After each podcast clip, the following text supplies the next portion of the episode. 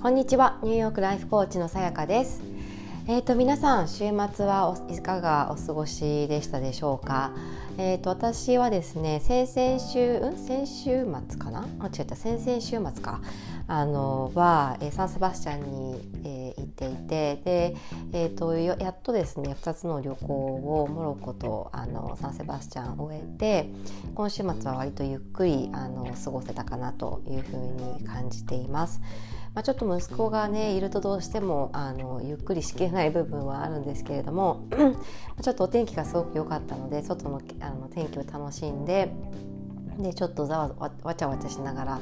あのテラスでランチをして家に帰ってゆっくりしたのが土曜日とあと日曜日はですねあのずっと気になっていたあの結構山というかちょっと高めの丘なのかなの上にあの立っている教会があるんですね。でそれがすごくなんか前からあれなんだろうねって気になっていて。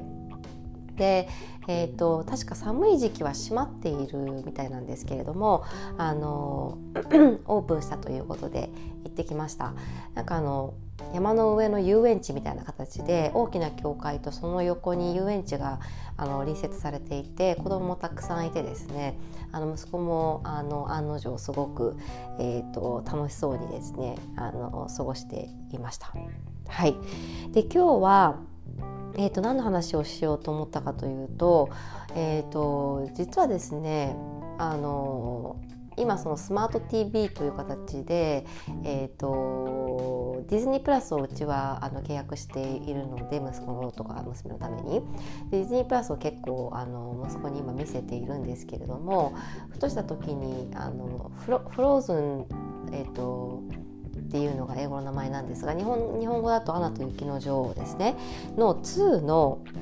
あのメイキングをやっていてでそれを見始めたらなんかすごく、あのー、感動したんですよね。で、えっと、そもそもその、まあえっと、メインのプロデューサーが2人いて1人は女性で1人は男性でで、えっと、フローズン1も2人一緒のまあ多分メンバーはほとんど一緒なのかなだと思うんですけど。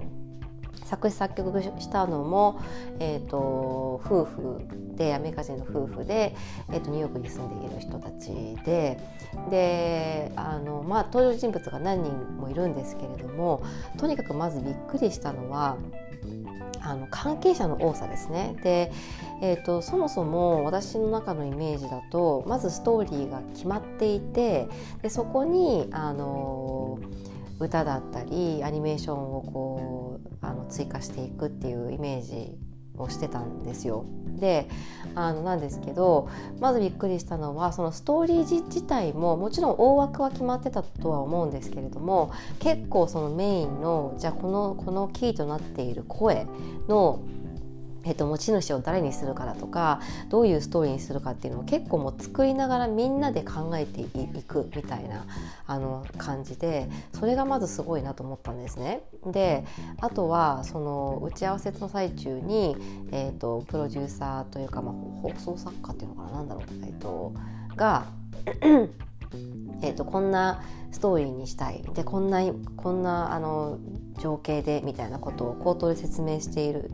するともうその場でそのビジュアルするビジュアライズする人がバーッとその光景を絵にしていくんですよ。でその絵絵を、えーと、ビジュアライズされさする人可視化する人そのプロデューサーの考えているストーリーを可視化する人とその上に、えーと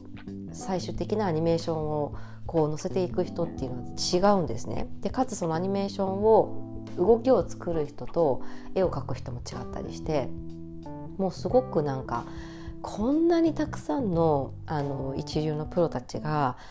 集まって作る作品なんだっていうのがとにかくもう本当にあのびっくりでわあなんかこれって本当にもうできた時のこの何て言うんでしょう 満足度というかあの達成感というかもうすごいだろうなと思ってもう見ていて本当にこう見入ってしまう感じでしたね。うん、であとはそのプロデューサーのもう一人の男性の方はその「フローズン1」が終わる頃にですねなんか息子さんを事故で亡くしてしまったということだがあってでその息子さんの名前が「フローズン2の新しく出てくるキャラクターに付けられていたりだとかもう本当に全然こうパッと見ているだけではわからないストーリーがたくさんあってで「フローズン1は割とそのまあ、エルサがこの解放さ、ね、自分を解放していくみたいなところでそこも結構あのなんだろうな深いところっていうのはあるんですけどフローズン2の方がストーリー的には結構深いところがあるなと私は感じていてそのあのアナとエルサのお母さんの正体であったりとかあとはエルサの正体であったりとか、まあ、いろんなそのえエアレアレンデールっていうので言うのかな？の、えっと、国そのエルサたちのその王国のあの歴史だったりとかなんかそういうのがいろいろとこう分かるんですよね。であの歌を歌っている人たちもそのすごくえーと、情景をこう思いがけながら何度も何度も撮り直して、えー、くっていうようなことだったりとか、ね、私たちからこう一見見て見ているとその話、えーと、声優さんとかその歌手が結構こう前面に出てくるようなイメージなんですが実際はもう本当に本当にあの裏でプロデュースしているあの人たちっていうのがすごくいて。いろいろその指示をしたりとか、まあ、指揮を取ったりっていうことでなんかそのものづくりって夫にその話をしてたらそうなんかものづくりって本当にそういうのがあのすごくなんかこう感動的だよみたいなことを言っていてですね。私はまあずっと人事でそのものづくりっていうあの仕事をしたことがないのですごく見ていて感動してあこういう仕事に携われるっていうのもすごいあの何て言うんだろう。すごいことだなって思いました。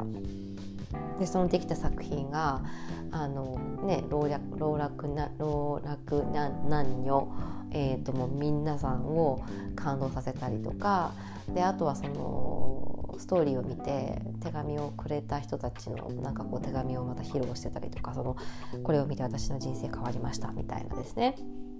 そういうの見ると本当に嬉しいだろうなと思うしもう本当にこ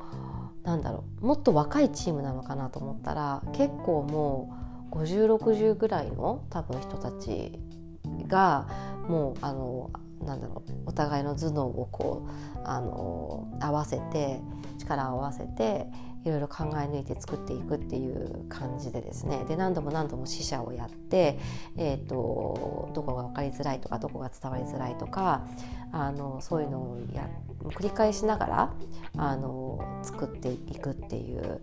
感じでですね。もうこれは本当に大変なあの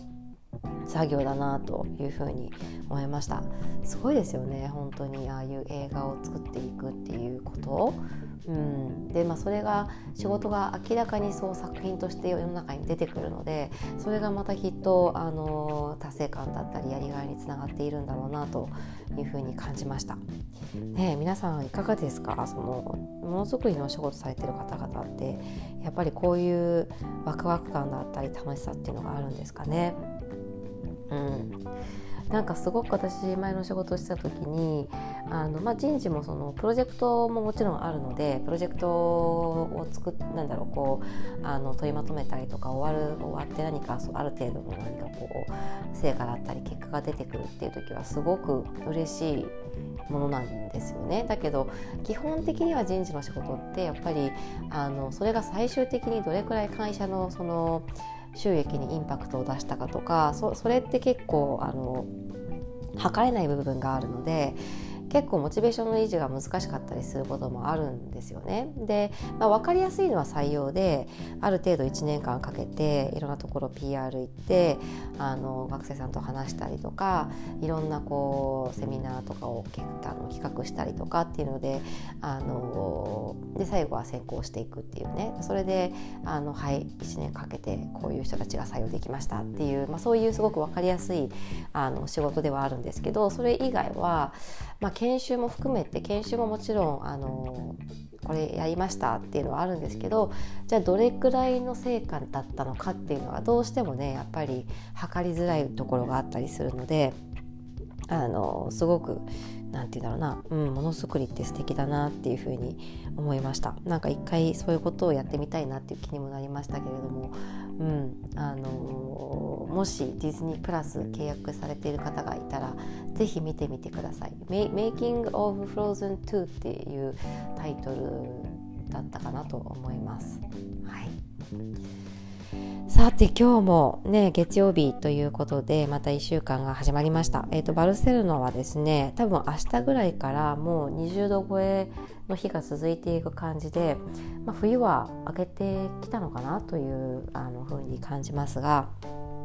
いかがでしょう？日本もなんか桜をが咲いてるみたいなあの投稿をちょこちょこ見たので結構暖かいのかなと思うんですけれどもあの引き続き皆さん体調には気をつけて、えー、過ごされてください。はい、えーと、今日も最後まで聞いてくださってありがとうございました。素敵な一日をお過ごしください。